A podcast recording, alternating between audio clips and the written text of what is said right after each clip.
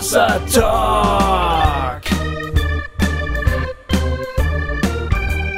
Jay und Goofy erklären die Welt. Jetzt geht's gleich rund. Es müsste jeden Moment soweit sein. Begrüßt direkt mit einem dicken Applaus Gofi und Jay Hossa Talk auf der Jesus-Treff-Couch. Herzlich willkommen, hereinspaziert.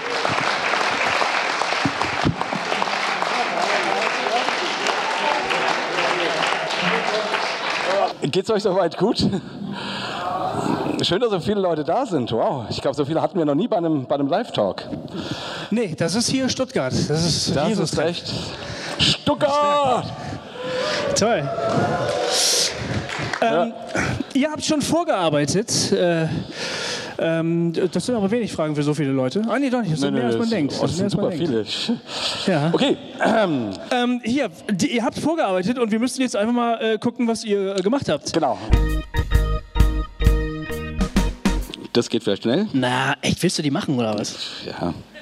Ja, die- die- das geht doch vielleicht schnell, dazu kann man zwei Sätze sagen. Das ist ein riesenpolitisches Thema. Ich weiß. Okay. Also es geht um die Vollversteigerung. Das, das, das, das, das, na. Ja, sag mal eben zwei Sätze.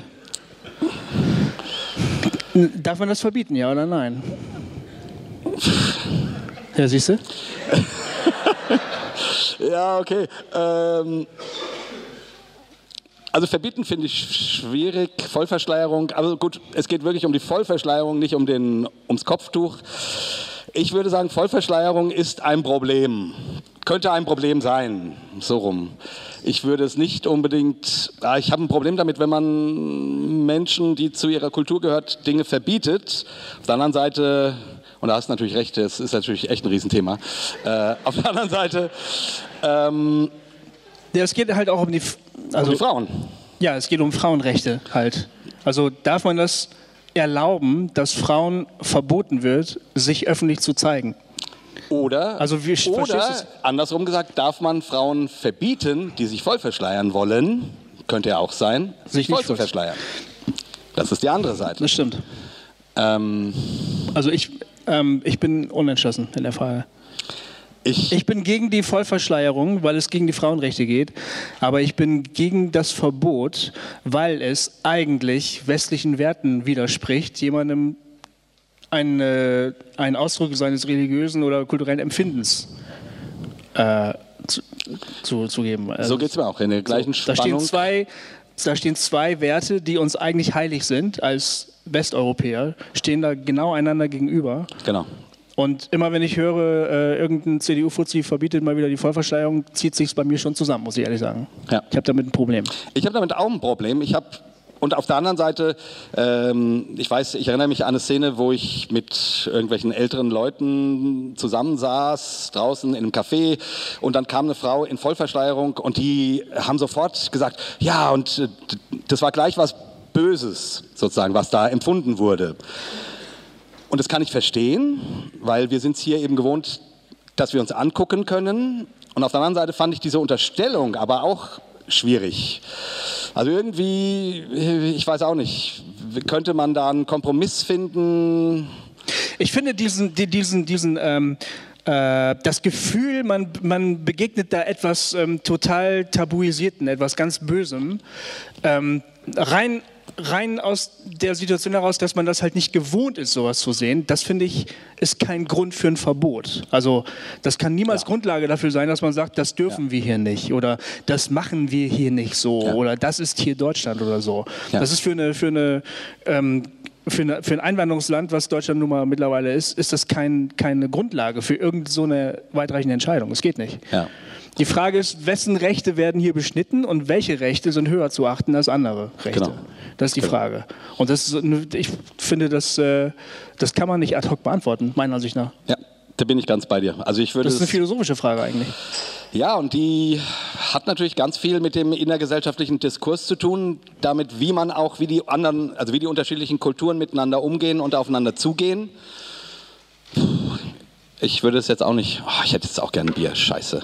Äh, Du, du fastest. ja, eben. Und ich habe es auch noch gesagt, ich bin so dumm. ja. Aber der Herr Jesus hätte es gesehen, weil wenn du das. Wenn du jetzt ein Bier, du, der Herr Jesus hätte es gesehen. Ja, von eben. daher- Und da ich so eine Angst vor dem Herrn Jesus habe, trinke ich auch keins. Genau. Weil sonst kommt hier gleich so Ananias und Saphiras mäßig so. Ich habe mit Jesus halt den Deal, dass ich niemals faste. Und der sagt, es ist für ihn okay. Ja, siehst du, dich hat der Herr Jesus halt, halt lieber als mich. Das liegt daran, dass mein Herz reiner ist. Ah. ja, da kann ich nur verlieren. Komm, nächste Frage. Wir, Okay. ich, wir, ich, das, ist, das ist eine Sackgasse. Ja. Wenn wir auf diese Frage nee, nee. einsteigen. Ich finde jetzt, das, das, das drückt die Spannung aus. Ja. Besser kriegen wir das jetzt hier in, in, in fünf Minuten nicht hin. Und auch nicht in 30. Also, ähm,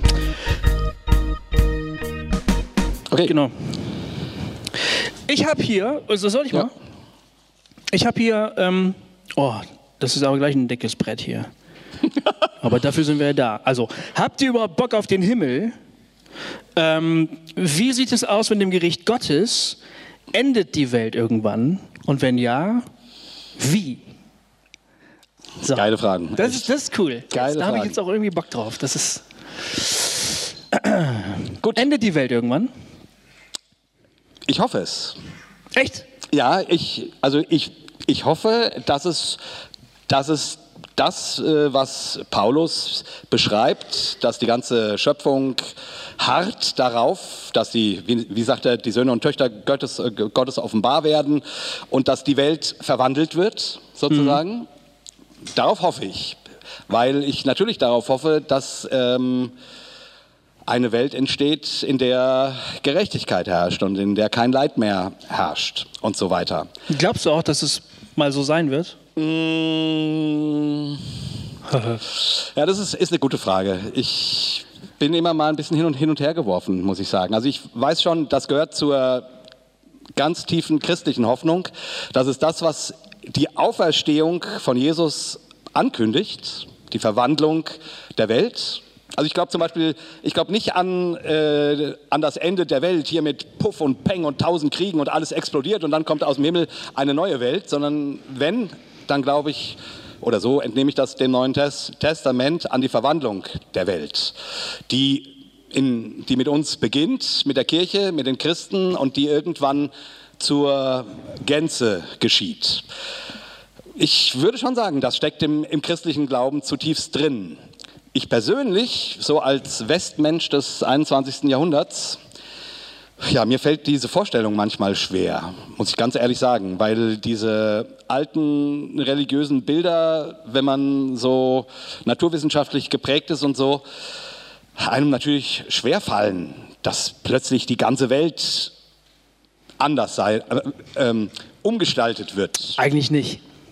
Äh, Was? Nein, eigentlich nicht. Äh, mir fällt das schwer. Ja, das fällt dir schwer. Aber wenn wir sind, wir, wir kennen das eigentlich schon aus der Natur zum Beispiel. Wir, äh, wir beobachten jedes Jahr, dass ähm, aus einer scheinbar toten Pflanze plötzlich wieder neues Leben herauskommt. Oder aus einem, einem hart gefrorenen Boden oder aus einer irgendwie dunkelbraun grauen Landschaft kommt plötzlich was Neues raus. Und das war ja auch der Anlass für, für viele alte Kulturen auch, ähm, den Weltzyklus irgendwie so eben als Kreislauf zu verstehen. Also Ja. in, in, analog zum, zum Jahr, ne, zu den Jahreszeiten. Ja. Und ich glaube, das ist auch gar nicht so blöd. Ähm, ähm, äh, Christus, also Jesus hat ja gesagt, ähm, ähm, Frucht kann nur entstehen, wenn das Samenkorn, wenn das Weizenkorn stirbt. Ne? Da ist ja auch wieder dieses Bild. Also aus dem Tod, aus der scheinbaren Zerstörung kommt neues Leben. Jesus hat ja auch darauf sich zu bezogen. Er hat gesagt, guckt euch das hier an. So wie hier das zu sehen ist, so wird das mal sein. Also von daher, eigentlich könnten wir doch sagen, die Vorstellung, rein die bildliche Vorstellung, ob das jetzt immer noch wissenschaftliche Tatsachen sind oder nicht, sei mal dahingestellt. Aber eigentlich haben wir ein ganzes Bilderkontingent, wo wir sagen könnten, eigentlich können wir uns das schon vorstellen, wenn wir uns die richtigen Sachen angucken. Ja, wom- womit ich mein Problem ha- habe, wenn ich so einfach darüber nachdenke, ist, die, ist dass es kein Böses mehr geben soll. Dass stimmt. es kein Leid mehr geben soll. Dass stimmt. das tatsächlich aufhören soll. Ich meine, wie gesagt, das ist Inbegriff der christlichen Hoffnung. Und Ja. auch Inbegriff meiner eigenen Hoffnung, wenn ich an der Welt verzweifle, wenn ich an dem Elend, was ich ähm, in der Welt sehe oder auch meines eigenen Lebens oder an Dingen, die die ganz furchtbar sind, verzweifle, dann stütze ich mich auf diese Hoffnung. Aber die Vorstellung fällt mir ehrlich gesagt unglaublich schwer. Ja, das stimmt. Das, ist, das geht mir auch so. Also Ja, stimmt. ich kann das nicht denken. Ich kann nicht denken, eine Welt jenseits von Leid oder auch wo Entscheidungen gewährleistet sind, Ja. Freiheit gewährleistet äh, sind und in dieser Freiheit jeder das Richtige tut. Da- äh, ich- das fällt Aber mir wir haben da auch komische Vorstellungen von dieser, von dieser Welt, die da kommen soll. Wir haben Ja. ganz, ganz merkwürdige Bilder und ich glaube, wir haben das Problem, dass wir, ähm, wir haben das Problem zu filtern aus den ganzen Klischees und Vorstellungen und, und Vereinfachungen, die wir halt so gelernt haben und die die christliche Kultur im Laufe von Jahrtausenden äh, entwickelt hat und dem, was wirklich in der Bibel im Neuen Testament vorhergesagt ist. Ja. Also du sagst ja, die Auferstehung ist der Beginn. Und das ist ja wohl das, das Zentrum. Also die Vorstellung, dass die Erde einmal erneuert wird, ist begründet auf jeden Fall in der Auferstehung von Jesus. Ne? Ja. Das, ist die, das ist der Prototyp. Und das ist ja, deshalb ist es auch irgendwie klug, äh, Auferstehung äh, zu Beginn von Frühling zu feiern. So, das passt ganz gut. Das Frühlingsfest und die Aufer Auferstehungsfeier war nicht so blöd, da das Fest da drauf zu legen. Ne? Ja, total. Absolut, weil ähm, da geht's los. Und ich sag mal, wenn ich es schaffe, an die Auferstehung zu glauben, was ja auch schon mal eine recht große hohe Hürde ist, ne? also zu glauben, dass es faktisch geschehen.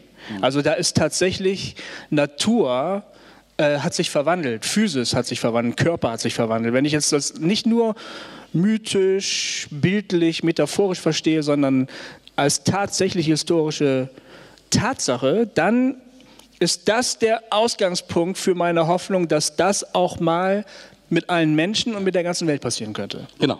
So würde ich das auch sehen. Ich, ich wollte nur deutlich machen, dass ich durchaus verstehen kann, dass man das Absolut. sich schlecht vorstellen Das kann. verstehe ich auch, ja, natürlich. Und ich, und ich habe immer, ich finde es immer doof, wenn man sagt, äh, keine Ahnung, wenn du Christ bist, musst du das so und so und so und so glauben, sonst bist du kein Christ. Ich äh, finde das immer blöd. Aber die Auferstehung, genau wie du es gerade gesagt hast, die legt den Glauben nahe, dass es tatsächlich eine umgestaltete Welt geben kann. Ich würde, ich würde immer Verständnis dafür haben, dass jemand sagt, ich kann das nicht glauben. Ja. Aber ich würde auch dafür streiten, äh, zu sagen, das ist, äh, es ist ein absolutes Kernelement meines christlichen Glaubens oder überhaupt jeden christlichen Glaubens. Da würde ich immer für kämpfen. Ja. Auch wenn ich einsehen würde, dass jemand sagt, ja, lass uns doch vielleicht das nicht ganz so buchstabenmäßig glauben oder so. Und ich kann das ja nachvollziehen. Aber ich glaube ehrlich, das ist, also für mich jedenfalls, Mhm. das ist der Grund meiner Hoffnung. Ja, wenn ich, also ja, genau, da, da bin ich an sich dabei. Und auf der anderen Seite gibt es aber auch natürlich die, die Gedanken, gerade sozusagen jetzt im, äh, in, äh, seit Beginn der, der Aufklärung, dass man, dass viele Christen ähm, das Reich Gottes anders denken. Nicht als irgendwann kommt die Umgestaltung, sondern mehr als etwas, was die Kirche heute in die Welt hineinlebt. Und da müsste man, wenn man diesem Gedanken mal folgt, den ich erstmal auch klug finde. Das ist auch gar kein Widerspruch. Nee, nee, nee, es ist kein Widerspruch. Es ist nur die Frage, ich, also es gibt, gar, also es gibt eine Menge Christen dieser Couleur, die würden wahrscheinlich nicht mehr an die Erfüllung der Utopie glauben, so, Ja. sondern würden sagen, ähm, naja, das ist der ewige Auftrag. Okay, quasi. stimmt, ja, ja. Gerechtigkeit und Leben in die Welt zu bringen, also die Welt zu einem besseren Ort zu machen. Aber die leben nicht von, diesem, von dieser Hoffnung auf dieses Ziel, irgendwann wird die Welt auferweckt, Ja, also und umgestaltet. dann Punkt, ne? Und dann und genau, fertig. Genau. Und Ja. ich würde gerne auch für diese Christen Platz haben. Ne? Deswegen, das war mein Aber. Also Ja. Ähm, ich bin ganz bei dir äh, selber, als jemand, der sagt, nee, die Auferstehung ist so ein, wenn das wirklich passiert, ist so ein Hammer, Mhm. Dass es wirklich Hoffnung gibt, dass dieser Punkt irgendwann kommt. So, aber ich, Ich, ich, wollt- ich habe das auch nicht exklusivistisch verstanden. Ich hab, wollte nicht sagen, äh, wer das nicht glauben kann, der ist sowieso nicht dabei. Das wollte ich damit nicht sagen. Ich wollte nur sagen, in unserer Gemeinschaft der Gläubigen würde Ja. ich dafür streiten, dass wir das so verstehen. Ja. So, das meinte ich aber. Ja. Aber ich würde natürlich äh, andere Meinung gelten lassen, logisch. Ja. Ja. Aber nur die Frage ist ja, passiert da mal irgendwann was? Also wir sagen ja, die Auferstehung hatten, der Tod von Jesus und seine Auferstehung setzen einen Startpunkt von etwas. Das hat jetzt begonnen. Und das ist seitdem unterwegs. Wieso guckst du auf die Zettel? Weil ich gucken wollte, ob da noch andere äh, Fragen sind, die wir diesbezüglich so. in dem Fragenkomplex noch behandeln sollten. Ah, ja, ja, genau. Nee, ich wollte nur wissen, was du da gerne machst. Ja? Nee, eigentlich genau, wollte ich also- dein Bier umschmeißen, damit du keins trinken kannst. Wie steht es eigentlich in Frankfurt? Ähm, also das wollte ich einfach nur sagen. 0-0? Danke. Äh, äh, jetzt bin ich ein bisschen raus. Ja. Äh, ja, äh, das ist ein Startpunkt. Seitdem ist was Neues unterwegs. Und die Hoffnung ist, dass es irgendwann mal sichtbar wird. So. Genau. Also nochmal, ne, ich bin da ganz bei dir. Die, ich ich finde, das ist so ein wichtiger Punkt der christlichen Hoffnung. Ich bin nicht so ein jenseitsorientierter Typ, muss ich sagen. Ähm, der Himmel und so weiter, ja, hm, schön, schön, schön. Wobei, je älter man wird, und so langsam wird man ja ein bisschen älter, so näher rückt das tatsächlich, doch. Was jetzt? Ja, die, die Hoffnung ähm, oder Ach, wenn du an deinen eigenen Tod denkst. genau, der Gedanke, in eine neue Welt zu gehen, sozusagen. Das ist ja die, die, die, die Ersatzvorstellung, die das Christentum geliefert hat, nachdem Jesus nicht wiederkam. Ne? Eigentlich war der Gedanke der, Jesus kommt wieder, ne? das hat Paulus geglaubt zu seinen Lebzeiten, und dann wird die Welt umgestaltet, aber der kam nicht. Und dann war natürlich die Frage, ja, was ist denn jetzt mit denen, die schon gestorben sind? Und dann wurde natürlich gesagt, wie die jüdische Hoffnung das ja auch sagt, äh, eines Tages werden alle auferstehen, also die, die, ähm, die Ewigkeit bleibt aus. Äh, äh, nee, also alle stehen auf, dann gibt es das letzte Gericht und dann kommt die Umgestaltung der, der Welt. Aber um das Problem der Christen zu lösen, ja, aber wenn ich jetzt sterbe, dann komme ich doch, äh, wo gehe ich denn dann hin? Dafür wurde dann der Himmel erfunden. Okay. Also ich glaube zum Beispiel nicht, dass der Himmel ein biblisches Konzept ist, sondern Nee. das biblische Konzept ist tatsächlich die Umgestaltung dieser Welt. Ja, stimmt. Ähm, und dann eben, wenn die Toten auferstehen, mit den schon Gestorbenen sozusagen. Aber der Wo die Himmel, Toten jetzt sind, das ist dann halt die Frage, die man nicht richtig Genau. beantworten kann. die man nicht richtig beantworten kann. Ja, stimmt. Abrahams Schoß, Sheol, was es da alles für Begriffe gibt. Ähm, aber je, was ich sagen wollte ist, je älter ich, ich werde, umso mehr verstehe ich, dass man sich darauf freut, eines Tages irgendwo hinzugehen, wo es schön ist. Aber eigentlich finde ich die christliche Hoffnung, dass die Welt umgestaltet wird, eigentlich noch viel schöner. Weil dann ist das nicht, nicht getrennt. Ja, wir kommen alle in den Himmel irgendwann, wenn du den Herrn Jesus angenommen hast und dann wird's schön, sondern wir bleiben bei dem, was Gott geschaffen hat. Wir sagen nicht, diese Schöpfung geht eh unter, sondern diese Schöpfung ist wichtig. Die wird eines Tages vollendet. So, also von daher ich will Ja. einfach nochmal unterstreichen. Ich Ja, ja, diesen genau. christlichen Gedanken Genau. total schön, weil er Mut macht, sich in diese Welt hinein zu investieren. Er wird aber von vielen gar nicht als christlich verstanden. Die meisten Leute denken, der christliche Gedanke ist, du musst halt deinen Arsch in den Himmel retten. Ja, So. Und alles andere zählt nicht. Das heißt, alles, was du hier investierst, in diese Welt, in diese Gesellschaft, ist eigentlich vergebene Liebe, Liebe, Leben- Liebesmüh, weil es um die, den Fortbestand deiner Seele geht. Und das ist dann nämlich, die Welt geht unter, die verbrennt, die Seele lebt weiter und hoffentlich bist du dabei. Das ist eigentlich die zurzeit populäre christliche Version. genau. Und deswegen, deswegen habe ich eben kurz polemisch gegen den Himmel gesprochen, weil ich die. Das war die, gar nicht polemisch, das war völlig richtig. Also Ja, ja. es wird natürlich viel über den Himmel geredet, da muss man sich ja nichts vormachen. Das Wort Himmel oder das äh, Reich der Himmel taucht immer wieder auf. Ja. Das ist nur die Frage, was damit ähm, ge- gemeint ist. Naja, das ist relativ einfach zu beantworten, glaube ich, weil äh, Reich der Himmel wird beim Matthäus genannt. Matthäus schrieb an die Juden, die den Namen Gottes nicht aussprechen. Also ist das was, und es ist auch parallel, wenn du, wenn du im Markus-Evangelium Reich Gottes liest, liest du bei Matthäus Reich, Reich der Himmel Ja. oder, oder Himmelreich. Aber da geht es nicht um das, was wir uns als Himmel vorstellen, also ähm, Ewigkeit, sondern es geht darum, dass das Reich Gottes, Gottes Reich, nahe herbeigekommen ist in die Welt. Genau, also im Prinzip Gottes Wirklichkeit und irdische Wirklichkeit. So, Gottes Wirklichkeit kommt näher. Und das Problem ist ja, das lässt sich äh, vor Jesus, also bevor der gesagt hat, das Himmelreich ist nahe beigekommen, ließ sich das eigentlich nur an einem ganz bestimmten Ort zu bestimmten Zeiten überhaupt erleben. Also die, die Wirklichkeit des Himmels, der anderen Wirklichkeit, war eigentlich nur im Tempelgottesdienst zu erleben.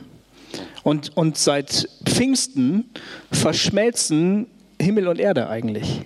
Das ist ja das völlig Neue. Genau. Dass Gottes Wirklichkeit in das Hier und Jetzt kommt. Oder seit der Auferstehung eigentlich.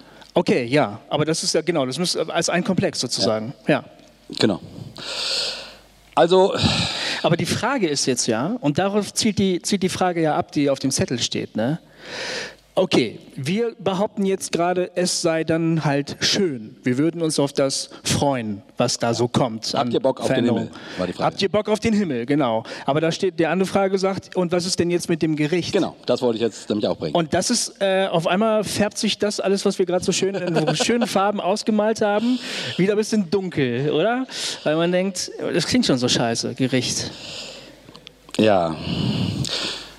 Nee, glaube ich eigentlich nicht. Ach so? Also, mh, es ist immer die Frage, also am Ende werden alle auferstehen und es gibt ein Gericht Gottes. Der Gedanke ist, ist biblisch relativ breit belegt, würde ich sagen, neutestamentlich. Ähm, ich finde den Gedanken wichtig, weil Gott nicht einfach über ähm, Recht und Unrecht hinweggeht. Das fände ich auch ganz schlimm. Das finde ich auch ganz, ganz schrecklich. Ja. Also äh, jetzt stellt euch vor, ähm, keine Ahnung, du äh, nehmt jemanden, der, äh, der seine Eltern im Holocaust verloren hat oder so. Ähm, der das wirklich dann sein weiteres Leben lang vor Augen hat. Mir wurden durch, durch diese schreckliche Regime, durch diese, also diese Ungerechtigkeit wurde mir zuteil. Und dann ist, geht der Vorhang auf und darüber wird nie wieder gesprochen. Gott guckt einfach drüber weg. Das finde ich schon sehr schwierig. Also die, die, die, die, ähm, der Glaube daran, dass Gott Gerechtigkeit schafft, ist ein echt super wichtiger. Das ist ein super wichtiger. Und ich glaube aber auf der anderen Seite, dass der uns keine Angst machen sollte.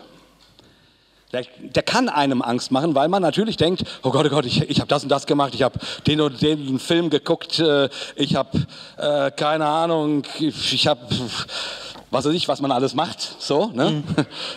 Oder was ihr sonst so macht. Ich gucke ja nur Filme. also, all die, all die Horrorfilme vor, äh, vorgehalten, die ich in meinem Leben gesehen habe. Ne, wahrscheinlich kriege ich noch eine ganze Menge andere Dinge zu Gesicht. Ähm, Ja, weil das ja echt Pillepalle ist. Ich meine, Ja, wir reden ja über Ungerechtigkeit. Ja, ich wollte nur darauf hinaus, dass es natürlich was mit mir zu tun hat und natürlich hat das, glaube ich, nicht so viel mit irgendwelchen Horrorfilmen zu tun, die ich mir mal angeschaut habe, sondern eher mit den Dingen, wo man große Scherbenhaufen hinterlassen hat, wo man Menschen verletzt hat, Ja, genau. ausgenutzt nee, hat. ich sag's dir mal ein Beispiel. Also zum Beispiel, ich, ich bin äh, der Chef einer riesigen Lebensmittelfirma, ja, und ich beschließe, dass ähm, Wasser kein Lebensrecht ist und dass ich Quellen, die es halt gibt, ähm, privatisiere. So, ne? Ja. Stell, stell ich mir so vor, ist ja völlig verrückt, sowas zu machen, aber sowas gibt es ja, könnte man sich vorstellen. Und, äh, und dann sage ich einfach, das, das Land wird leer gepumpt. Ja? Und die Leute, die haben halt kein Wasser mehr, die müssen sich entweder von mir kaufen oder wenn sie kein Geld haben, ist halt scheiße. So. Den Leuten geht es super schlecht, mir geht es richtig gut. Ich bin mittlerweile 75, ich bin 76, ich bin 77. Ich fahre einen Rolls-Royce, einen Lamborghini und einen Maserati. Ne? Ich habe drei Häuser am irgendeinem Riesensee und dann sterbe ich. Lebenssatt und wie Priscilla Bucher schrieb, zufrieden fickend. Ne? Durch. So. Ja, und dann frage ich mich, wie stellt man jetzt Gerechtigkeit her? Das stelle ich mir, die Frage stelle ich mir wirklich. Ne? Also ja, ich möchte das auch gerne glauben, dass dann Gott sagt, so, pass mal auf, ihr lieben Kinder, also am Ende aller Tage, dir ging's scheiße, dir ging's gut, ich mache das gerade mal Richtig. Aber so richtig Gerechtigkeit herrscht, also ich weiß nicht genau, wie man sich das dann vorstellen soll, ehrlich Also gesagt. die, die Vorstellung ist natürlich super schwierig. Also die, die, das ist das, das ist ja das, was ich vorhin sagte. Die Vorstellung, dass es eine Welt geben soll, in der tatsächlich nichts Böses mehr geschieht und in der Gerechtigkeit ähm, äh, hergestellt wird. Das übersteigt meinen Horizont vollkommen. Wie soll das passieren? ich finde die Idee mit dem Fegefeuer gar nicht mal so Ja, schlecht. ja, ich auch. Das ist eine gute Idee. Ich persönlich auch. Also Ja. ich, ich, ich persönlich äh, finde den Gedanken gar nicht so blöd, weil Den würde ich zum Beispiel Wasser schleppen lassen. Weißt du? So, Ja. 3000 Jahre Wasser schleppen. Findest du nicht so gut oder was? ja, nee, ja, ach das, äh, Nee, findest du, ja, so, ist blöd, kindisch. ja, das Problem mit so einer Vorstellung ist, ist wieder, das Hauptding, was dabei übrig bleibt, ist wieder Angst. Und Angst ist, finde ich, kein guter Ratgeber. Das stimmt, Niemals. das ist schlecht an dem Konzept. Aber das Konzept des Fegefeuers versucht ja irgendwie so eine Form von Ja. Wiedergutmachung herbeizuführen, oder? Ja. Wiedergutmachung, das, darum geht es auch eigentlich. Gerechtigkeit ist so abstrakt. Es geht um Wiedergutmachung. Da ist etwas schlecht, Ja. das ist eine absolute Schieflage und es muss wieder gut gemacht werden. Ja, was ich, So stelle ich mir auch Gericht vor. Gericht macht wieder gut. Ja, und was ich mir vorstellen könnte, wäre, dass das sozusagen zwischen den, zwischen den, ähm, ähm, zwischen den Parteien, wo Schaden entstanden ist, irgendwie passiert. Aber äh, das sind natürlich alles Spekulationen. Ähm, ich, ich würde, also ich glaube, das Gericht ist wichtig. Ich glaube, jeder von uns, und es stimmt natürlich auch jeder von uns, und deswegen hatte ich das mit den Horrorfilmen gesagt oder mit irgendwas Persönlichem, weil man kann natürlich schnell auf den bösen Wasser ähm, Einsacker zeigen und sagen, dieser, der ist so schlimm. Und es stimmt. Aber, aber natürlich sitzen wir alle auch damit irgendwie im Boot, weil natürlich jeder irgendwo in seinem Leben fehlt und Dinge versaubeutelt und ähm, manchmal Entscheidungen trifft, die sich hinterher als ziemlich zerstörerisch rausstellen oder so. Okay, ne? ja. Ähm, ich glaube nur, wir müssen daran festhalten, dass das Gericht trotz allem eine gute Sache ist. Und auch eine hoffnungsvolle Sache und auch eine, ähm, eine freundliche Sache. Für wen? Für alle.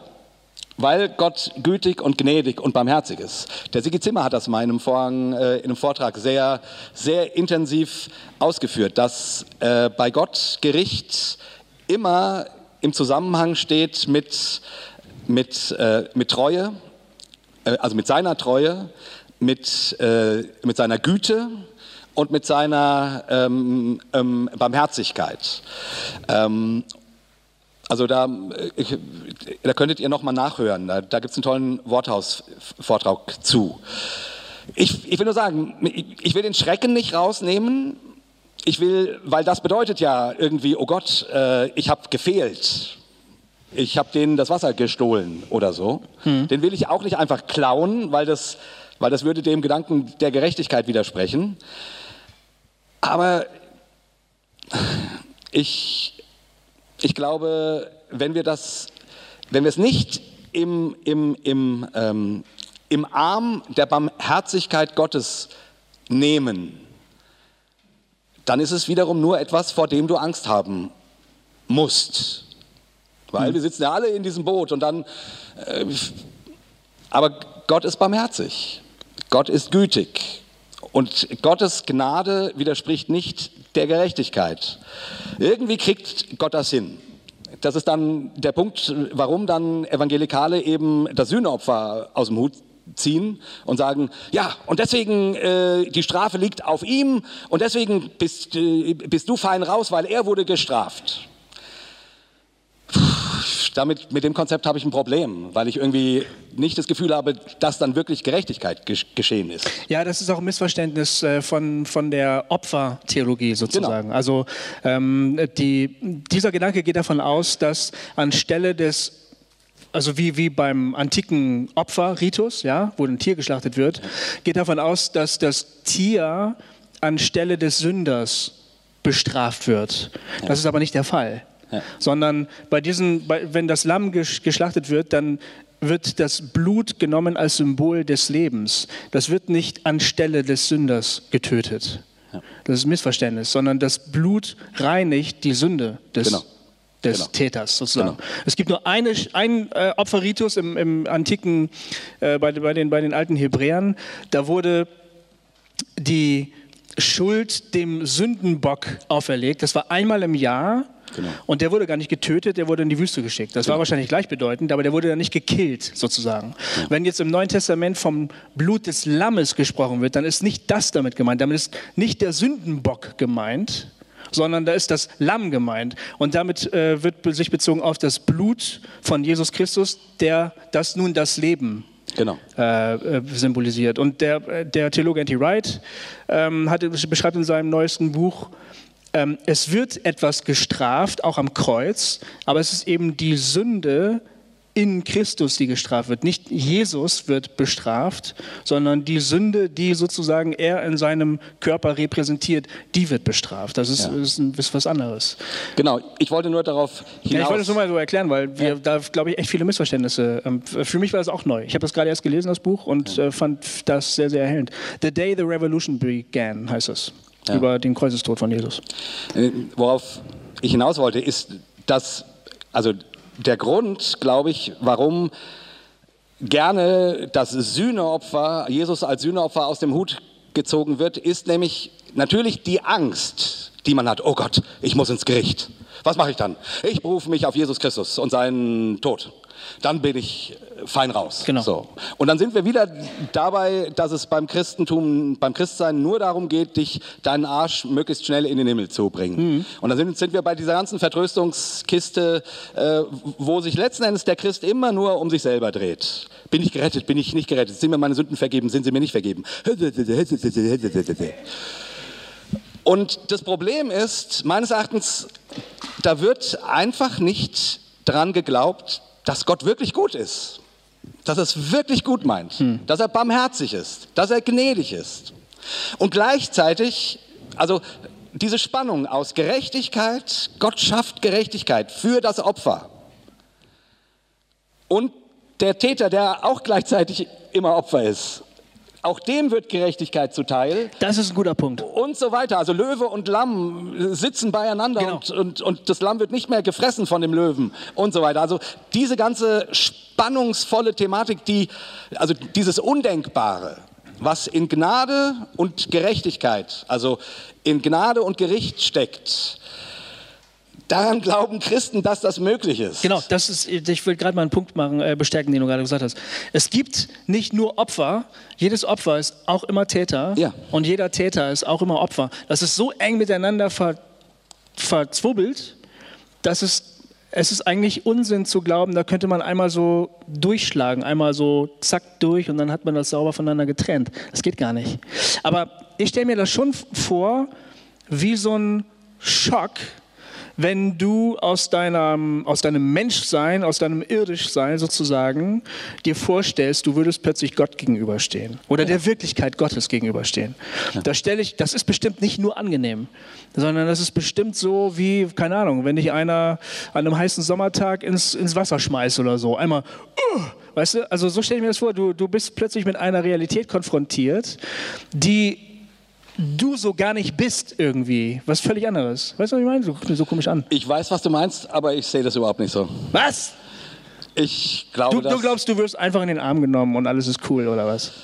Hm, weiß ich nicht. Aber ich stelle mir lieber die schöne Seite vor, als die, oh, und dann. Das muss ja, kein, muss ja nicht schlimm in dem Sinne sein, aber ich stelle mir das vor, wie, ich stelle mir das schon so vor, als würde mir einer eine schwarze Binde von den Augen reißen und plötzlich ist da Licht so. Also ja. so ein der Impact, so der erste Impact. Ja, ja, ja. Ja, natürlich. Also ich vor, vor Gott zu stehen äh, oder Gott, ähm, nun haben meine Augen dich gesehen.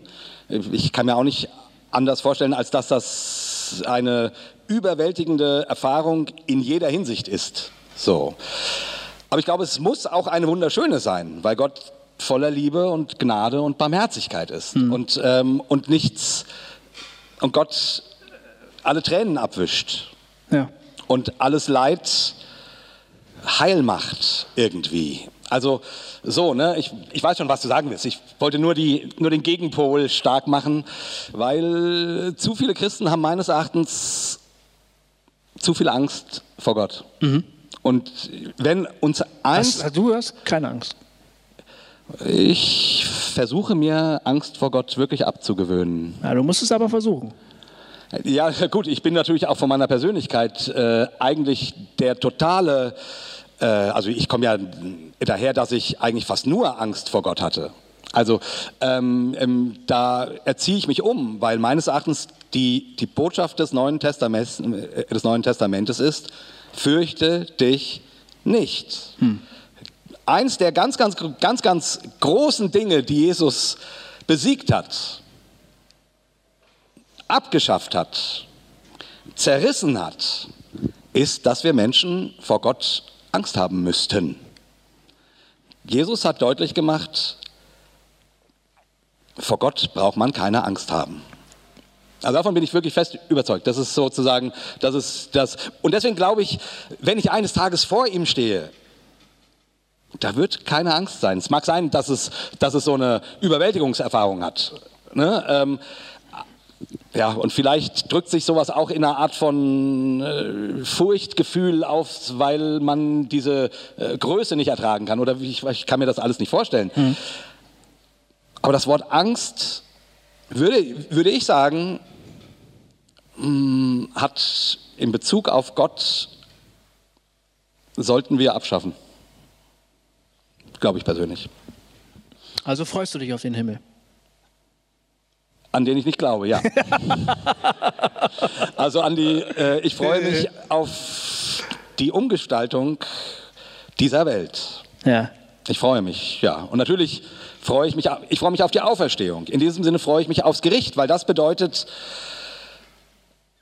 der Schmerz hat ein Ende. Die Ungerechtigkeit hat ein Ende. Es wird, es, es gibt einen Quantensprung. Hm. Wie das sich vorzustellen ist, das ist, äh, das kann ich mir nicht vorstellen. Das kann man auch nicht vorstellen. Das ist ja. eine Realität, von der wir keine Ahnung haben. Wie soll man sich das vorstellen? Genau. Also wir, wir, können eben Metaphern, Bilder und so weiter. Ja, da gibt es auch ganz viele Bilder. Löwe, um Lamm ist ja auch ein Bild. Genau. Also genau. soll ja was klar machen. Ne? Genau. Ob da wirklich ein Lamm neben einem Löwen liegt und warum sollten die das überhaupt machen, weiß ich nicht genau. Aber das ist ja nur ein Bild. Ja, ja. Für was anderes, für was völlig anderes. Ja. Ja. Ey, Alright. Die Frage haben wir, ne? Oder? Die Frage haben wir, oder? Haben wir die Frage? Wir haben die Frage. Was haben wir denn hier noch eigentlich? Was ist denn hier? Ähm äh, warum glauben Christen so oft an Verschwörungstheorien? Oh, die hast du dir ausgesucht? Die, die fand ich zumindest irgendwie gut. Äh, da muss ich auch, ich auch damit anfangen, ne? Ich, äh, ich, weiß es auch gar nicht. Warum? Ich weiß es nicht. Naja, ich glaube, ich glaube, es. Ich Stimmt glaub, das überhaupt? Genau, das wäre jetzt meine erste Frage. Stimmt genau. es überhaupt, dass speziell Christen gerne an Verschwörungstheorien glauben? Ich glaube, jeder Mensch glaubt gerne im gewissen Sinne an Verschwörungstheorien, weil jeder Mensch irgendwie aus diesem Leben Sinn machen will. Wir sind Sinnmaschinen, die immer alles Mögliche deuten, bewerten, in Zusammenhänge setzen. Die sagen, ah, das ist passiert, weil oder damit. Wir sind ununterbrochen damit beschäftigt, Sinn zu, Sinnzusammenhänge herzustellen. Aber das machen wir. Also, was eine Verschwörungstheorie, lass mich den Satz gerade noch fertig sagen, okay. eine Verschwörungstheorie ist natürlich dasselbe auf einer höheren Ebene. Also der Glaube, keine Ahnung, da haben sich Leute zusammengesetzt und die Mondlandung gefaked. Oder äh, da äh, da ist der Islam, oder, oder nee, mal was anderes. Da sind die Homosexuellen und die haben eine Agenda. Ja, die Schwulenlobby. Die, und diese Agenda, die will, dass wir alle schwul werden eines Tages. Ja, genau. Auch die Mädchen. Uh -huh. ähm, genau. Also so, so die Vorstellung, natürlich, das hat dann was mit Feindbildern zu tun, das hat was damit zu tun, dass man irgendwie Erklärungszusammenhänge sucht. Und da, sind, da ist diese Gruppe, die macht dieses Böse. Ähm, und meine Welt bekommt wieder Sinn, wenn ich deren Verschwörung entlarve. Das erhebt mich in den Stand eines Wissenden, eines, eines desjenigen, der weiß, wie, wie die Welt läuft. Und damit ist mein Leben nicht mehr so, also mein Gefühl von Sinnlosigkeit oder von Unzusammenhängenden oder von Dingen, die ich nicht verstehe, die, die, die, die bringe ich damit in, in, zur Ruhe, wenn ich eine Verschwörung aufdecke. Ja, aber glauben, ja, weiß ich, glaube ich, stimmt, was du sagst. Aber glauben Christen mehr an Verschwörungstheorien als andere Leute? Glaube ich nicht. Statistisch gesehen glaube ich nicht. Es gibt halt, weißt du, ich brauche natürlich dann Verschwörungstheorien, wenn ich eine ganz klare Vorstellung habe von der Welt, wie die so läuft, ja? Ja. Ähm, zum Beispiel Homosexualität gibt es überhaupt gar nicht. Das ist, ähm, das ist ähm, erstens statistisch gesehen gar nicht so oft, wie immer behauptet wird. Und zweitens, das ist letztlich ein Erziehungsproblem oder so, aber niemals irgendwas Genetisches oder sowas. Ne? Oder was weiß ich. So, und dann bin ich vielleicht konfrontiert mit Zahlen, die, das, die mir da widersprechen in meiner Sicht auf die Wirklichkeit. Und dann brauche ich entweder ähm, ich akzeptiere das und sage, oh, da habe ich mich wohl getäuscht.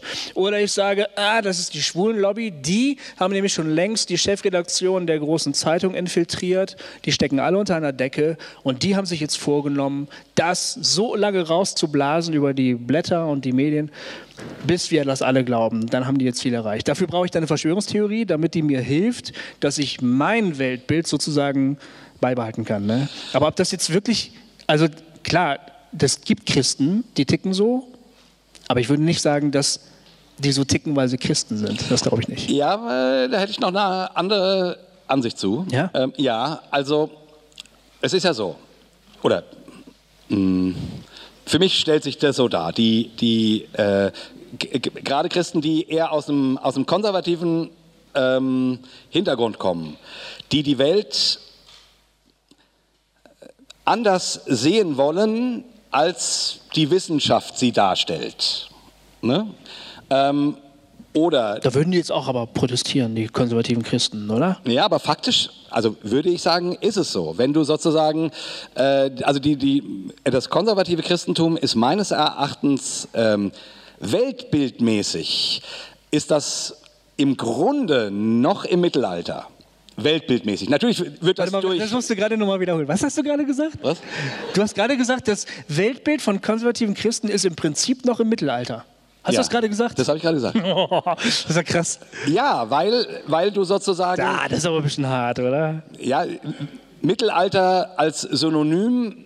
Und ich meine das jetzt gar nicht so negativ, weil. Was?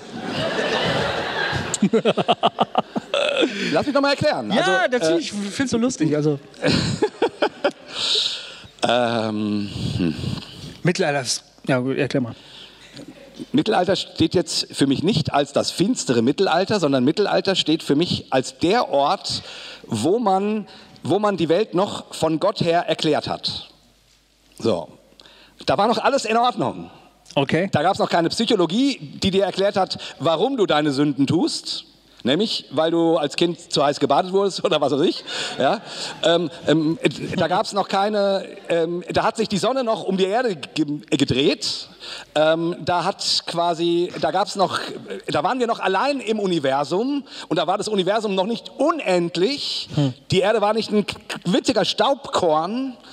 Also da war die Welt noch in Ordnung von Gott her gedacht. So wie wir die Welt immer von Gott her versuchen oder ver verstanden haben, aus unseren heiligen Schriften, ähm, aus unserer Tradition heraus, aus der Art und Weise, wie wir unseren Glauben formulieren. Du meinst vor. Ja, ich verstehe, was du meinst. Du meinst voraufklärerisch. Ja, nein, nein, ich meine vorwissenschaftlich. Ich Okay. meine vorwissenschaftlich. So, und, ähm, ähm, und das war der Ort, wo als Christ die Welt noch in Ordnung war.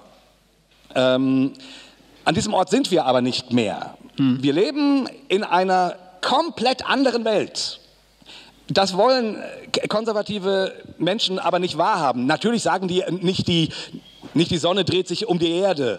Gut, es gibt ein paar, die, die an die, an die flache Welt glauben, aber ähm, anyway, äh, gibt es wirklich. Ähm, ähm, ähm, aber im Großen und Ganzen werden natürlich die wissenschaftlichen Erkenntnisse ähm, akzeptiert. Aber ich glaube innerlich zähneknirschend. Also in der Regel reflektiert man das ja nicht. Aber unser heutiges Weltbild ist komplett anders als das Weltbild, aus dem wir kommen aus dem der Glaube auch kommt. So, und das zeigt, äh, das bringt uns innerlich in eine totale Spannung, weil wir uns natürlich ähm, als Christen fragen müssen, wie setzen wir uns dem in Beziehung? Wem glauben wir jetzt? Wer hat hier recht? Und gleichzeitig verliert die, die Kirche zumindest im Westen immer mehr an Land. Wir haben quasi nichts mehr zu, äh, zu sagen. Wir waren mal die, die die Weltdeutung den anderen gesagt haben. Nach unserer Weltdeutung musste man sich richten. Wenn man äh, im Mittelalter die Dreieinigkeit geleugnet hat, dann konnte man dafür äh, auf den Scheiterhaufen kommen. Peng. Da war die Welt noch in Ordnung. Das geht heute nicht mehr. Zum Glück. Aber da war die Welt noch in Ordnung. Also was ich sagen will damit, ja, ja, ja. was ich sagen will damit, äh, ist, sorry für den langen Vorlauf, aber ähm, ähm, Verschwörungstheorien oder warum Christen zum Teil das Bedürfnis haben, Dinge unter, äh, unter bestimmten Agenden zusammenzufassen, die wollen das und das erreichen. Ich glaube, ich glaube schon, dass Christen ähm, einen Hang dazu haben, weil sie nicht damit zurande kommen, dass die Welt so anders ist, als, als die Welt, von der unsere Schriften sprechen, weil die natürlich in einer völlig anderen Welt geschrieben worden sind. Okay, ja. Du weißt, was ich meine? Ja, ich, ich, weiß, was du meinst. Ich stimme dir auch zu. Ähm, jetzt würde ich gerne einen Schritt weitergehen ja. und sagen, das Problem haben aber nicht nur Christen sondern das Problem haben auch Leute, die zum Beispiel an ganz bestimmte politische Ideologien glauben. Ne? Der Sozialismus zum Beispiel. Ähm, oder die, der, der, der, die freie, der freie Markt, ja? der, der Liberalismus, der glaubt, äh, der Markt reguliert sich selbst oder sowas. Und, und dann merken, dass ihre Weltbilder, ihre Ideologien immer wieder an der Realität scheitern. Und auch diese Leute, ob sie nun Christen sind oder Kapitalisten oder Sozialisten oder was auch immer, tendieren dann auch ziemlich schnell dazu, sich irgendwelche haarsträubenden Erklärungen dafür zurechtzudichten oder irgendwelchen komischen Erklärungen zu glauben, damit das irgendwie gerettet wird. Ne? Und ich finde, Moment, ähm, du hast was echt Spannendes gesagt. Ähm, ich weiß. Ja, ich, so, ich sage jetzt das, was daran spannend war, an dem, was ah, okay. du gesagt hast. Weißt du? Also, du hast gesagt. Was? ja. Nein! Ja, das ist gut jetzt gerade, weil ich, jetzt bin ich, jetzt bin ich ja, on ja. fire. Also, Werder führt 1-0, Internet. Du hast vorhin gesagt, das fand ich wirklich einen spannenden Gedanken, die, die Grundsätze des christlichen Glaubens, die Grundsätze von unserem Glauben, die wurden festgehalten und geschrieben und entwickelt in einer Zeit, als die Menschen noch einen völlig anderen Blick auf diese Welt hatten, als die Welt tatsächlich noch eine andere war. Ja. Und das ist wirklich ein Konflikt, weil wir halten an diesen Glaubensgrundsätzen fest, aber die wurden halt formuliert in einer völlig anderen Welt. Ja. Und wir sind jetzt hier angekommen, gucken uns um und fragen uns, eigentlich das, was wir bei Hostel ständig machen, ne? Die Welt ist unendlich viel komplexer geworden. Wie kann man jetzt noch weiter glauben? Das ist ja irgendwie unsere genau. Arbeitsfrage, ne? mit der wir ständig arbeiten. Also wie geht das überhaupt? Und ich meine, jedes Mal, wenn wir uns zusammensetzen und diskutieren, laufen wir gegen Wände und, und stehen vor Problemen, weil es wirklich fucking schwierig ist. Ne? Und das fucking fassbar schwierig. Und fucking fassbar schwierig. Und das, und das ist aber doch gerade die große Herausforderung, äh, dass man den frommen oder halbfrommen Leuten sagen sollte, pass mal auf, halt die Spannung aus. Zieh das jetzt durch. Ne? Halt von mir aus an deinem Glauben fest, das ist eine gute Sache, aber versuch nicht, dich wieder 500 Jahre zurück zu beamen, sondern mach das hier, jetzt hier, wo du hier bist. Das ist doch die eigentliche Herausforderung. Genau. Also das wäre ja auch genau meine Antwort. Die, die, warum, also wenn Christen an Verschwörungstheorien glauben, vielleicht sollte man es so formulieren und nicht glauben Christen, warum glauben Christen so oft an Verschwörungstheorien? Weil es gibt natürlich solche und solche und solche und solche Christen. Eben. Das kann man nicht verallgemeinern. Ja, weißt du was, über Haushaltalk lernen wir wahnsinnig viele solche Christen kennen. Also ich meine, ja.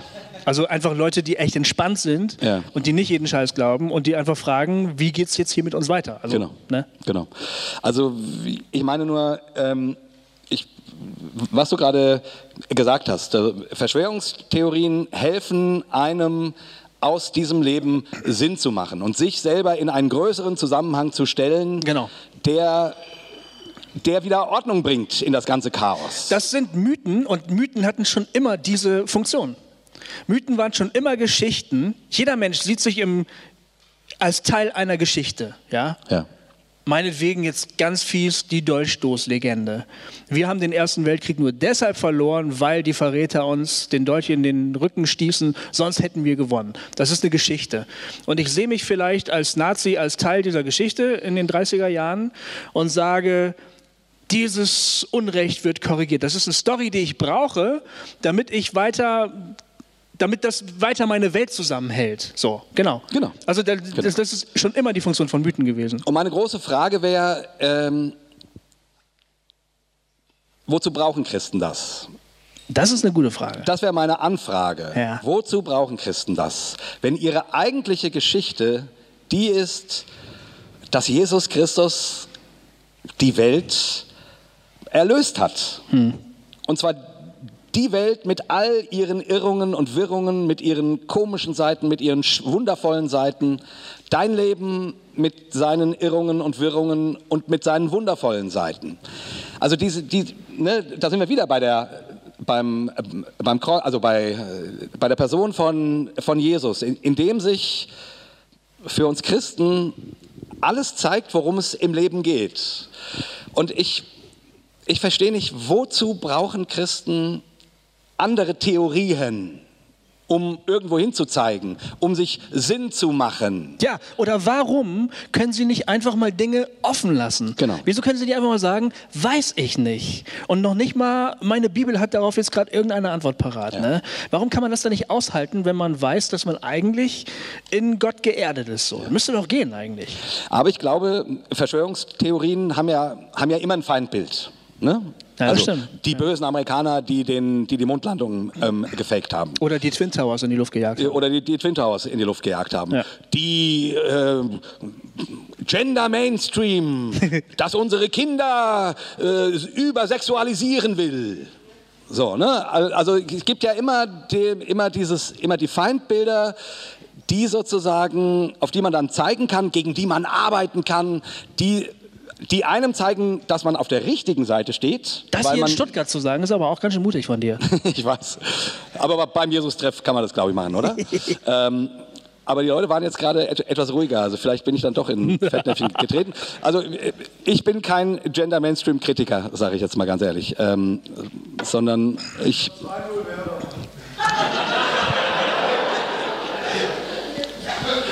Ha, warum? Nee, Herr, hör nicht auf ihn. Oh Mann, ey, 2-0 Werder, das ist hart. Über Ge- Gebetsgemeinschaft oder sollte man auch mal so einen Talk machen. Welches Gebet hört Gott? Für welchen Club oder was? Nur Zum Beispiel, also ist ja egal. An welchen Club glaubt Gott?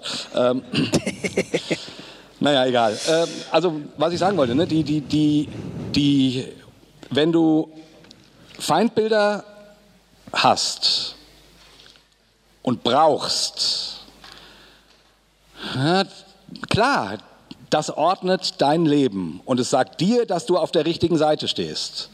Gleichzeitig verhindert es, dass du deinen Feind liebst. Und dazu sind wir eigentlich gerufen als Christen, unseren Feind zu lieben. Du haust heute aber auch Dinge Ich hau heute Dinger raus, so. Das ist, das ist gut.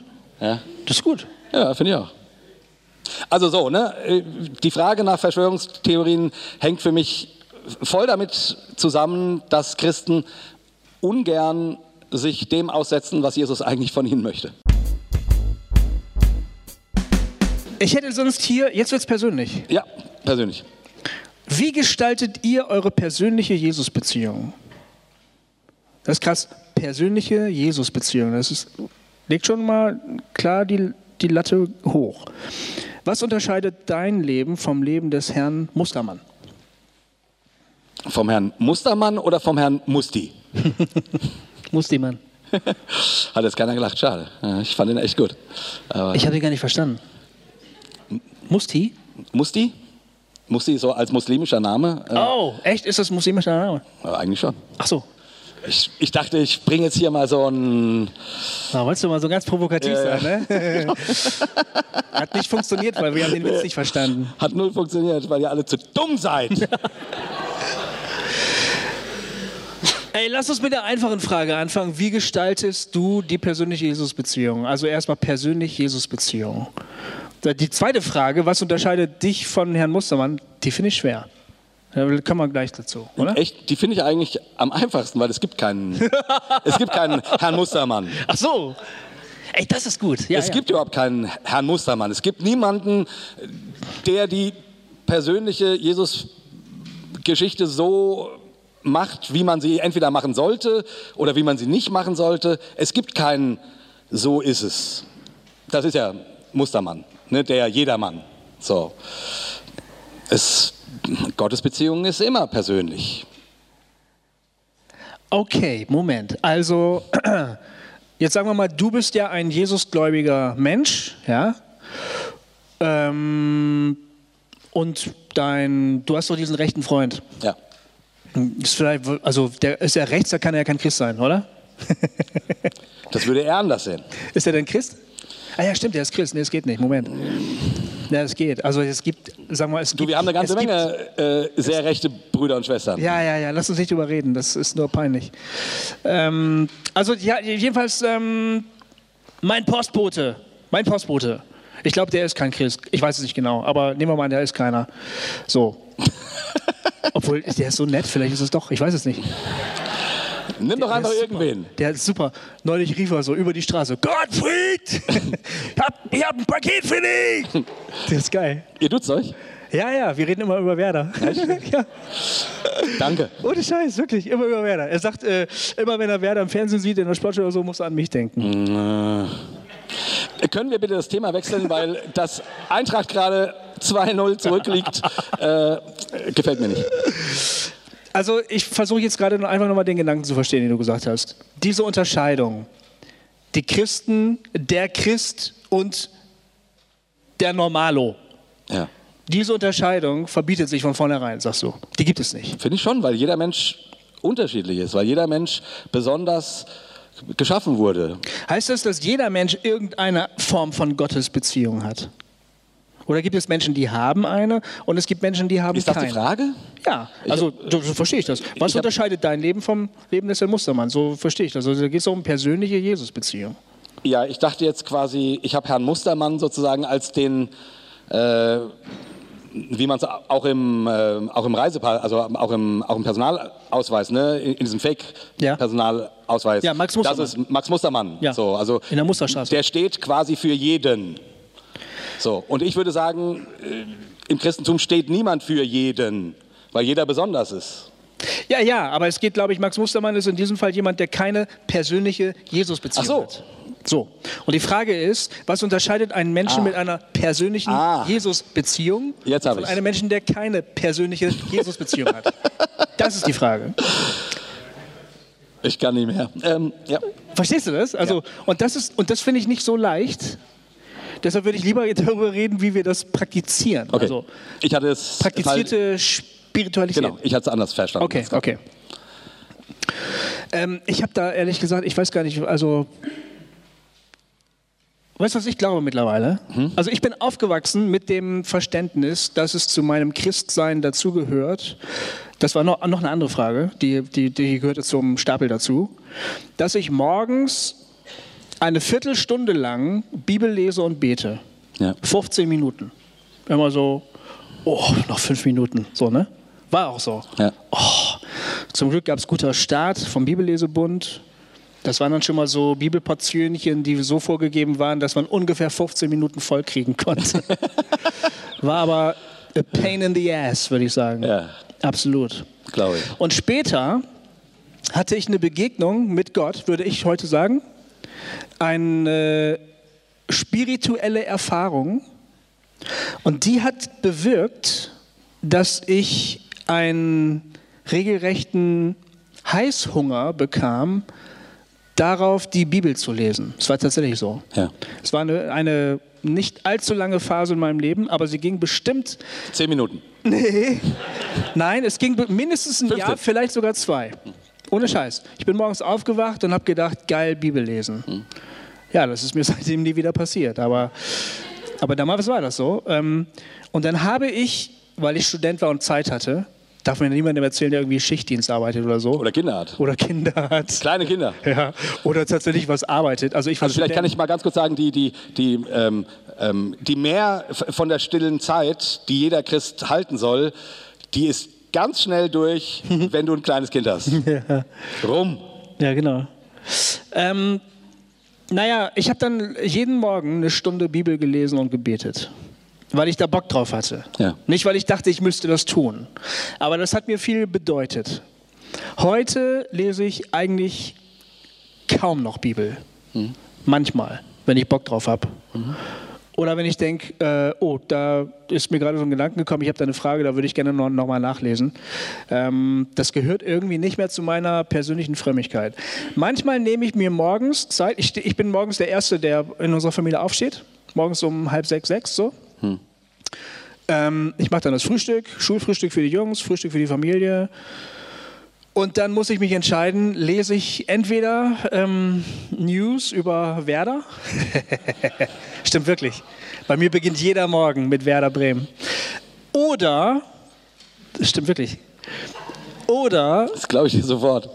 nehme ich mir Zeit zum Beten und manchmal mache ich das sogar. Da habe ich, wir haben so einen, so einen alten, ausgetretenen Sessel in unserem Wohnzimmer. Also unser, unsere Möblierung im Wohnzimmer sieht immer noch so aus wie früher, als wir Studenten waren. so ein bisschen runtergekommen. Und da steht ein Sessel so ähm, neben dem Wackel-Jesus, den du uns geschenkt hast. Das ist übrigens Gerrit, der hat uns diesen Wackel-Jesus geschenkt. Ah, diesen solarbetriebenen Wackel-Jesus. Der, Der ist steht tierisch. da. Ist richtig geil. Ist mein Profilbild bei Facebook. Genau. Ja, ja, genau. Der nämliche Wackel-Jesus. Ja. Also der steht da auch, aber der wackelt da noch nicht, weil es noch dunkel ist meistens. Ähm, und jetzt mittlerweile nicht mehr. Und dann knie ich mich auf den Sessel und gucke so raus. Dann sehe ich der Igor mit seinem Hund, der geht die Straße runter. Und manchmal noch diesen riesigen Bernardiner, der kommt da manchmal auch vorbei. Und dann bete ich ein bisschen. Dann, das stimmt. Und dann bete ich, äh, danke Jesus für den Tag, danke für die schöne Nacht, äh, bitte sei bei uns an diesem Tag. Oh shit, ich muss Frühstück machen. Und dann bin ich in der Küche. Ja, und das war's. Ja. Aber ich muss ehrlich sagen, dass mir da nichts fehlt in dem Sinne. Also meine persönliche Spiritualität besteht zum Beispiel auch allein in der Tatsache, dass ich als Erster aufstehe von uns allen. Ich finde, das ist ein Gebet. Das ist ja auch Hingabe. Das ist ja auch Liebe. ja, du bist schon ein ganz toller Typ, weißt du? Aber ich verstehe es wirklich so. Ich, ähm, ein Teil meiner ein Teil meiner gottgegebenen Aufgaben besteht darin, dass ich mich um meine Familie kümmere. Ne? Ja. Und das mache ich auch, weil, weil ich denke, das ist eine Form von Gottesdienst, die ist gut. Also das hat sich irgendwie gewandelt. Das ist nicht mehr wahnsinnig kontemplativ so. ja. Und das meine ich jetzt aber ganz ernst. Also ich glaube, es gibt, ich glaube mittlerweile an ähm, handelnde Gebete sozusagen. Ja. Eine, eine handelnde Spiritualität. Ich fühle mich dabei trotzdem eng verbunden mit meinem Jesus. Ähm, aber das ist nicht so, oh, lieber Jesus, mach mal dies, oh, lieber Jesus, mach mal das. Meistens fallen mir sowieso irgendwie keine Sachen ein, die ich, um die ich mal bitten könnte. ja. Also für den, gegen den Syrienkrieg manchmal, aber ehrlich gesagt, also bringt das was? Keine Ahnung, weiß ich nicht. Ja, bei mir ist es, ich, ich bin nicht so ein Fürbitter, auch nicht. Ähm, Habe ich auch, glaube ich, neulich in einem Talk mal gesagt. Ähm, Aber du hast doch jetzt was Neues angefangen, oder? ja, jetzt, wir haben gerade Schulferien, da ist das alles wieder, äh, alles wieder am Arsch. Meine Frau sagt immer, oh Mann, immer in den Ferien äh, ähm, äh, verwahrlost du völlig. und es stimmt auch. Dann schlafe ich morgens länger, da gehe ich nicht mehr spazieren, ich werde immer dicker und mein Gebetsleben ist auch voll im Eimer. Ey. Wenn ich so aus dem normalen Rhythmus bin, äh, kriegt mich niemand dazu, irg- irgendwie besonders fromm zu sein. Also von daher noch eine Woche Ferien und dann, und dann kann man wieder geistlich sein. Ja, ja, wirklich, jetzt mal ohne Scheiß. Ja. Ein, ein strikter Lebensrhythmus hilft dabei schon. Der Ja, Rhythmus hilft natürlich. das haben die Mönche ja auch verstanden. Ja. Deshalb. Ja klar, Rhythmus hilft. Ja. Rhythmus ist, ist auch gar nichts Schlechtes. Nee. Es ist äh, überhaupt nichts äh, Schlechtes zu einer bestimmten Zeit, keine Ahnung, zu beten oder Bibel zu lesen oder so und das regelmäßig zu machen, würde ich sagen. Es, es ist wundervoll. Ähm, es ist gut. Ich, ich versuche, äh, oder ich, ich, augenblicklich mache ich das so, dass ich jetzt tatsächlich ähm, eine halbe Stunde früher als oder 20, halb, halbe bis 20 Minuten früher aufstehe als der Rest der Familie. Nicht ums Frühstück zu machen, das mache ich dann hinterher auch sondern um Ruhe zu haben und um dann tatsächlich ähm, eine Zeit lang zu, zu meditieren. Wie machst du das konkret? Entweder mit dem Herzensgebet, also Was ist das? Äh, das Herzensgebet ist, dass du ähm, quasi, äh, während du atmest, ähm, ich mache das oft mit, äh, oft mit dem, äh, mit, mit dem Tetragramm, also Ja, Weh. Ja, Achso. also einatmen Ja, ausatmen Weh. Ja, Weh, ja, Weh. Okay. Und das, das wirklich einige, einige Zeit. Andere machen das auch mit ähm, Jesus Christus, erbarme dich meiner. Jesus Christus, erbarme dich Auch mit meiner. Ein- und Ausatmen? Genau, genau. Okay. Also quasi, während du atmest, das, diesen Satz denken. Da muss man aber immer das Papiertütchen dabei haben, falls man hyperventiliert. Ne? Musst du kurz reinarbeiten. Boah, geht wieder. Aber dann bitte nur, ja, ja, ja, ja, weh. Oder? Wahnsinn, genau. Meditieren, hyperventilieren, das ist es. Ähm, nee, ähm, es geht natürlich äh, eigentlich ja darum, dass du deinem Atem folgst. Ne? Also, dass du mit deinem Atem betest. Nicht, dass du besonders schnell atmest oder, oder, oder mit Tüte oder ohne. Wobei mit Tüte unter Umständen atmen auch äh, spirituell sein könnte. äh, aber muss halt eine, na, ist ja auch egal. Ja. Ähm, nee, also ich mache das dann entweder mit dem Herzensgebet ähm, oder äh, dass ich tatsächlich vor einer, vor einer ähm, äh, vor einem Bild vom Kreuz meditiere, das anschaue ähm, und einfach auf mich wirken lasse. Manchmal auch mit einem Bild vom, vom Auferstandenen. Das hängt dann davon ab, ob ich gerade eher Depri bin oder nicht. Wenn ich eher Dep- Depri bin, nehme ich lieber das Bild, Bild vom Auferstandenen sozusagen. Also ich merke, das ist, ist ja so. Also ähm, manchmal merke ich einfach, oh, jetzt Kreuz ist einfach zu, zu viel. Das geht jetzt nicht. So, ne? So, das ist so meine Form. Aber ich würde, also das ist das, was ich sozusagen versuche, regelmäßig zu etablieren, weil ich auch merke, dass es mir gut tut. Also ich merke, ich Das bin merkst dann, du. Das wollte ich nämlich Ja, fragen nach den, ob das Auswirkungen Ja. hat oder Ja, sowas. ein, also ich, ich bin tatsächlich, ähm, ich bin an dem Tag anders geerdet, würde ich mal sagen. Okay. Ich bin, ich stehe anders, ich gehe anders durch diesen Tag. Nicht unbedingt jede Minute und so, aber ich hatte es schon ganz, ganz oft, dass ich, also dass ich merke, es macht einen Unterschied. So. Nicht, also wie, gesagt, da kann man jetzt auch keinen, keinen äh, ähm, äh, ich fluche nie, wenn ich meditiert habe oder so. Nein, das ist, ist natürlich aber- Quatsch. aber, Aber, äh, es ist, aber es ist ein anderes durch den Tag gehen. Also du machst Das mich auf jeden Fall ich. neugierig, Ja. einfach das mal auszuprobieren. Ja, also so, meine- und, und zu gucken, ob da irgendwas bei mir passiert, weiß ich ja nicht. Das ist meine er Erfahrung. Und dann durch den Tag, ähm, ja, da spreche ich ganz oft mit Gott und mit Jesus. Das, ist, das tue ich auch, ja. Ne? Also Einfach zwischendrin. Ich bin ja jemand, der denkt viel nach. Keine Ahnung, wenn ich spazieren gehe oder so. Und äh, immer wieder zwischendrin. Meine Gedanken bringe ich dann Gott und sage, Gott, wie, äh, wie ist denn das, wie siehst denn du das und das? Und, ähm, oder äh, schau mal, keine Ahnung, ich bin neulich an, manchmal wenn ich durch die Stadt gehe und dann, äh, und dann neulich äh, sah ich eine Frau in ihr Telefon brüllen. Du Arschloch! Und ich habe dir doch hundertmal gesagt, das ist so und so und so und so. Also wirklich äh, im Park. Und ich dachte nur so, oh mein Gott, die hat anscheinend gerade, das muss gerade ganz schlimm sein. Mhm. Dann habe ich sie kurz gesegnet. So, ich mache dann da keinen riesen Auf, Aufwasch. Ne? Wie machst du das konkret? Sagst du, ich segne dich im Namen von Jesus oder sowas? Oder, oder? Also ich, bin nicht auf die Frau zugegangen. Nein, du machst es so für dich. Ja, ich mach Hast du da so einen Spruch irgendwie, so Worte oder so? Ich segne dich, ich segne dich, ich segne dich. Was, was machst du denn dann? Nee, also ich bin dann auf sie zugegangen und, und habe den Dämon des Brüllens ausgetrieben. Segnest, machst du das wirklich? Du segnest irgendwelche Leute? Ich so, segne dann, ja, ich mache das nicht so oft. Das klingt jetzt so, so als sei ich der Supersegner. Ich, ich bin ja in Fürbitte nicht gut. Nein, aber das machst du ganz toll. Jetzt sag doch mal, wie du es machst. Ja, ich, ich sag dann, Jesus, du siehst, der geht's gerade nicht gut. Bitte begegne ihr. Cool. Hilf ihr. Mach doch irgendwas, damit es ihr besser geht. Hm. Punkt. Ich mache das manchmal, wenn ich Unfälle sehe. Ja, ja genau. Oder wenn so ein Krankenwagen an mir vorbei rast, so. Und dann bete ich manchmal für die Leute, wo der jetzt hinfährt. ja. Ich weiß aber auch nicht, ob das so ein komischer Reflex ist, so ein Helfersyndrom, oder ob das jetzt gut ist, ob das, ob das irgendjemandem hilft. Ich weiß es gar nicht, ne? Ich aber manchmal ist es so ein Bedürfnis. Ich habe plötzlich das Bedürfnis, Ja. das ist ja vielleicht, das ist ja das Einzige, was ich machen kann. Also so, ja. Neulich hatte ich mal was, das war, das war witzig. Da hatte ich in meiner Meditationszeit, wurde ich, äh, musste ich plötzlich an jemandem denken, den ich gar nicht persönlich kenne, sondern den ich nur äh, aus den Kommentaren von unserem, von unserem Hossa Talk äh, äh, Kommentardings kenne. Und durchaus jemand, mit dem ich da auch schon gestritten habe. Und, und das war so seltsam, weil das, und ich musste plötzlich an den denken.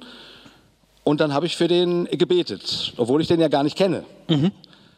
Und ich, das, das passiert mir ganz selten sowas. So. Und dann habe ich ihm später eine Mail geschrieben, sag mal, äh, wie, wie, geht's, geht's, ich, ich wollte dir nur sagen, das ist mir passiert. Du kannst die Mail gerne ignorieren. Ähm, ähm, ich wollte nur mal hören, ist bei dir alles okay? Ja, So. ja.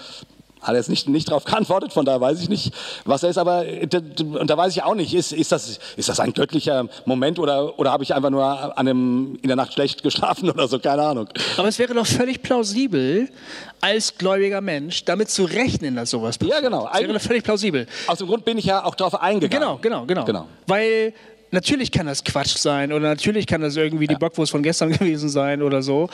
Aber es könnte ja auch sein, dass Genau. da doch was ist. Und dem dann nachzugehen, ist doch das Normalste der Welt Genau. eigentlich. Genau. Oder? Genau. Wir sind ja auch beide so ein bisschen Postcharismatiker. So. Genau. Daher kommt das da so her wahrscheinlich. Ja, äh, das ist ja auch durchaus eine Seite in in der charismatischen Frömmigkeit, die eigentlich schön ist. Ne? Dass man Mhm. daran glaubt, dass Gott dich äh, zu dir für andere spricht. Ja. So, um, um denen Gutes zu tun. Oder dich, ähm, dich mit hineinnimmt in das, was er bei anderen tut. Mhm. So, und das glaube ich auch nach wie vor. Das will ich auch glauben. Das könnte vielleicht schon auch äh, der Ansatz einer Antwort auf die Frage sein, was unterscheidet einen Menschen mit einer, sagen wir mal, Gottesbeziehung oder zumindest mit dem Bewusstsein von so etwas Ähnlichem wie eine Gottesbeziehung und einem, der so ein Bewusstsein nicht hat. Könnte man sagen. Ja.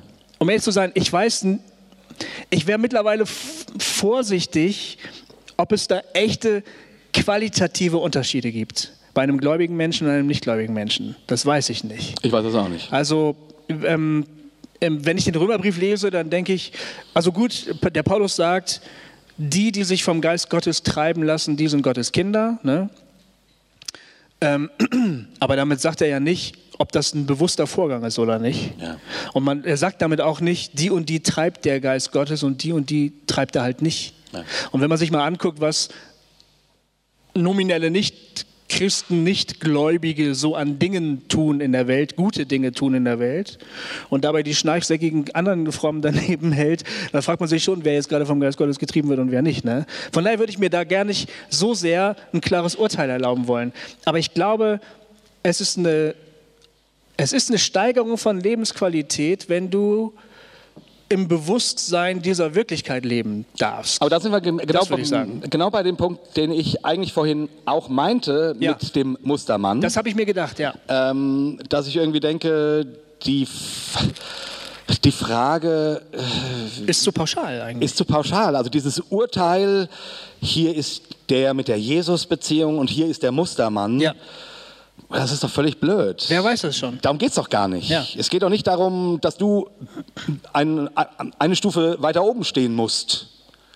Wie, wie irgendwer. Mhm. Also darum ging es mir genau in meiner Rede Absolut. mit dem Mustermann. Ja. Es geht nicht um Stufen. Genau. Es geht nicht darum, dass du besser sein musst als X oder als Y. Und wenn, und wenn Z besser ist als du, oh, dann hast du aber echt ein Problem. Ja? so, das ist doch alles Blödsinn. Irgendwie in, stehen wir vor Gott. Das, das ist das Lebenselixier, um, um, um Gott drehen, drehen, dreht sich unser Leben. Ja. Und, und da ist es gar nicht so wichtig, mich im Gegen, also mich zu vergleichen mit Mustermann. Von mir aus darf der auch, auch besser sein. Warum nicht? Gott vielleicht sogar näher, obwohl er es gar nicht weiß. Ja, von mir aus. Ich, Obwohl, das geht ja gar nicht. Das, das, ist nicht mein, das ist nicht mein Bezugspunkt, von dem ich irgendwie meinen Glauben her ähm, definieren muss. Welchen würdest du denn setzen? Bezugspunkt meine ich jetzt, für deinen Glauben. Du willst Ah, uns sagen, dass wir aufhören müssen? Was? Frankfurt hat, Frankfurt hat ein Tor geschossen! Ja! Ja, aber 1-2. Ja, Ne? Mein Tipp war ja 1-3. Echt? ja. Tobi, Stimmt das? 1-2? 1-2, ja? Ja, yes. Jesus, Jesus, Jesus, Jesus. Komm, zeig's dem Kofi heute Abend. Zeig's ihm! Zeig ihm, dass es dich wirklich gibt. mein Plan? Nee, Dankeschön. Unser Plan? Ähm, du, du, du sagen, wir sind Schluss, äh, wir sind fertig für heute, oder? Nee, nee, wir kommen jetzt aber langsam zum Schluss. Ich, ich wollte, aber ich wollte noch, was äh, Spiritualität angeht, ich wollte noch mal eine Presche für die Bibel schlagen.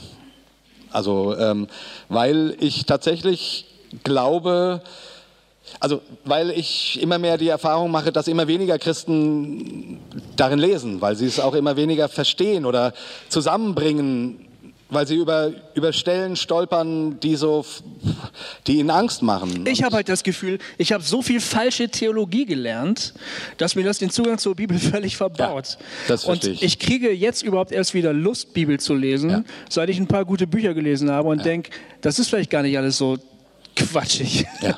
was, da, was da steht. Ja, ja. Das ist wirklich richtig, richtig toll. Also, Ich verstehe das ja auch völlig. Ich verstehe das, ich, ich habe hab ich ja auch schon mal in einem, in einem Talk gesagt, ich, ich habe eine Zeit lang, ich, ich, ich habe zehn Jahre lang gar nicht mehr in der Bibel gelesen. Ich konnte nicht mehr darin lesen, weil, weil ich, sobald ich es aufgeschlagen habe, habe ich, ähm, habe ich Angst gekriegt. Genau dieses Angstding. Ich weiß, das war so geil. Dann habe ich damals so einen, so einen Bildschirmschoner mit den Losungstexten gehabt, weil ich dachte, okay, wenigstens Losungen. wenigstens Losungen. Und dann kam wirklich tagelang war jede Losung irgendwie so eine Scheißlosung. Wo du denkst, wer hat denn die ausgesucht? Ey? Oh Gott. Und irgendwann habe ich einfach gedacht, okay, anscheinend werden dieses Buch und ich keine Freunde mehr. Ich muss das zur Seite legen. Und das war gut, das war, das war wichtig. Ich, ich, genau, eben durch diese ganze komische Theologie und wir mussten, wir mussten eine Trennungszeit haben, die Bibel und ich. Aber inzwischen ähm, schätze ich sie wieder sehr. Und nicht, weil ich sie immer verstehe, nicht, weil in jedem Satz mir das Herz aufgeht, sondern weil ich verstehe, dass das ein, äh, dass in diesem antiken Buch unglaubliche Schätze liegen. Die müssen nicht immer, die muss ich nicht immer verstehen oder die muss ich auch nicht alle bergen können. Oder ich kann damit inzwischen wesentlich besser leben, wenn dort Dinge passieren, wo wir heute so, ähm, heute sagen, ja, das ist, das, das ist ja furchtbar. Weil ich verstehe, dass sie in einer Zeit geschrieben worden sind, wo man so einen Gedanken nicht hatte. Das ist einfach so. Und man kann von diesem Buch nicht erwarten, dass es nach den Menschenrechtskonventionen des 21. Jahrhunderts funktioniert. Es geht nicht. Das ist ein antikes Buch. So, also ich, ich, ich lasse das mal als das stehen, was es ist. Aber dann finde ich da plötzlich Schätze drinne und dann, und dann fängt es wieder an zu mir zu sprechen, weil es ja tatsächlich sprechen kann. Und weil da, da ja auch nicht nur krudes Zeug drinne steht, sondern auch wundervolle Dinge und auch herausfordernde Dinge. So. Und ich, ich möchte einfach sozusagen, wie gesagt, manchmal braucht man eine Pause von dem Buch. Es ist auch völlig okay. Ich glaube, auch niemand muss die Bibel lesen. Ich glaube wirklich, kein Christ muss die Bibel lesen. Die, die ersten Christen, die ersten Jahrhunderte haben wahrscheinlich die wenigsten Christen Bibel gelesen, weil die überhaupt nicht lesen konnten. Ja, mit Sicherheit. Ja. Also ich glaube, dieser fromme Stress, den, den wir uns machen, du musst das Wort Gottes lesen, das ist echt Quatsch. Jetzt aber du kannst Schlusswort. lesen. Schlusswort. Ja, ja, Schlusswort. Ich komme in die. Sch aber du kannst lesen. Und du kannst dich mit diesen heiligen Schriften beschäftigen. Und das ist eigentlich ein Riesenvorrecht, äh, was die meisten Christen, keine Ahnung, 1500 Jahre lang nicht hatten. Also ich will einfach eine Bresche dafür schlagen, nicht zu denken, Lobpreis ist alles, was an Spiritualität da ist. Auch Theologie, Meditation, auch, mh, auch, das, auch die Worte der Schrift haben ihren Platz. So. Und, und, ich, und ich, ich wünsche mir einfach, dass wir tatsächlich Christen haben, die mit diesem Buch wieder was anfangen können. Weil sonst ist das wirklich alles irgendwann nur noch, ah, ich fühle das halt so. Ah, ich fühle halt, dass die Gender-Leute äh, uns alle gerade verführen.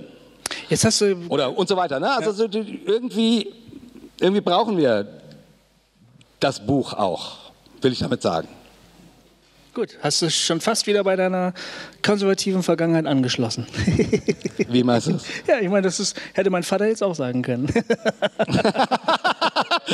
Okay, wir haben vier Fragen beantwortet von fünf, aber das muss für heute reichen. Ich glaube auch. Ich bin auch ziemlich durch. Ihr wahrscheinlich auch, oder? Ja, ihr habt ganz toll zugehört, das wäre ja Wahnsinn. Will noch jemand von euch was fragen? Das wäre ja nämlich jetzt die, die Möglichkeit, jetzt haben wir echt so viel geredet, vielleicht wollt ihr noch was dazu sagen oder fragen. Und jetzt nochmal, äh, Was, ich, was, was, was? ich bin aber, aber nicht dein Vater, Alter. Nein, du bist nicht mein Vater. Ich habe nur gesagt, das hätte mein Vater auch sagen können. Ja, aber das Mehr klang so, das klang so, als wäre es falsch. Überhaupt nicht. Ich find's witzig. Ich find's ja witzig. Du wirst ja auch älter. ja, ich auch. Ja, Freunde, ähm, gibt es eine ganz, ganz dringende Rückmeldung. Ihr könnt euch natürlich auch immer jederzeit heute Abend noch an uns wenden. Wir sind noch ein bisschen da. genau. Bei Wasser und Bier. Wenn genau. Falls irgendjemand von euch noch was direkt nachfragen möchte, wäre das jetzt möglich. Aber jetzt, ihr seid wahrscheinlich alle durch, wie wir auch, gell? Vielen, vielen, vielen, vielen Dank. Genau. Wir bedanken uns bei euch. Ähm, schön, dass ihr zugehört habt. Ich hoffe, es waren ein paar gute Gedanken dabei. Und vielleicht beenden wir alle einfach zusammen diesen Abend ähm, mit unserem. Oh, es gibt Geschenke. Für mich. Nein. Aber erst beenden wir den Abend mit einem gemeinsamen dreifachen Hossa! Hossa! Hossa! Yeah, Dankeschön. Di, di, di, di, di, di, di, di, di. Hossa Talk. Hossa Talk. Jay und Goofy erklären die Welt.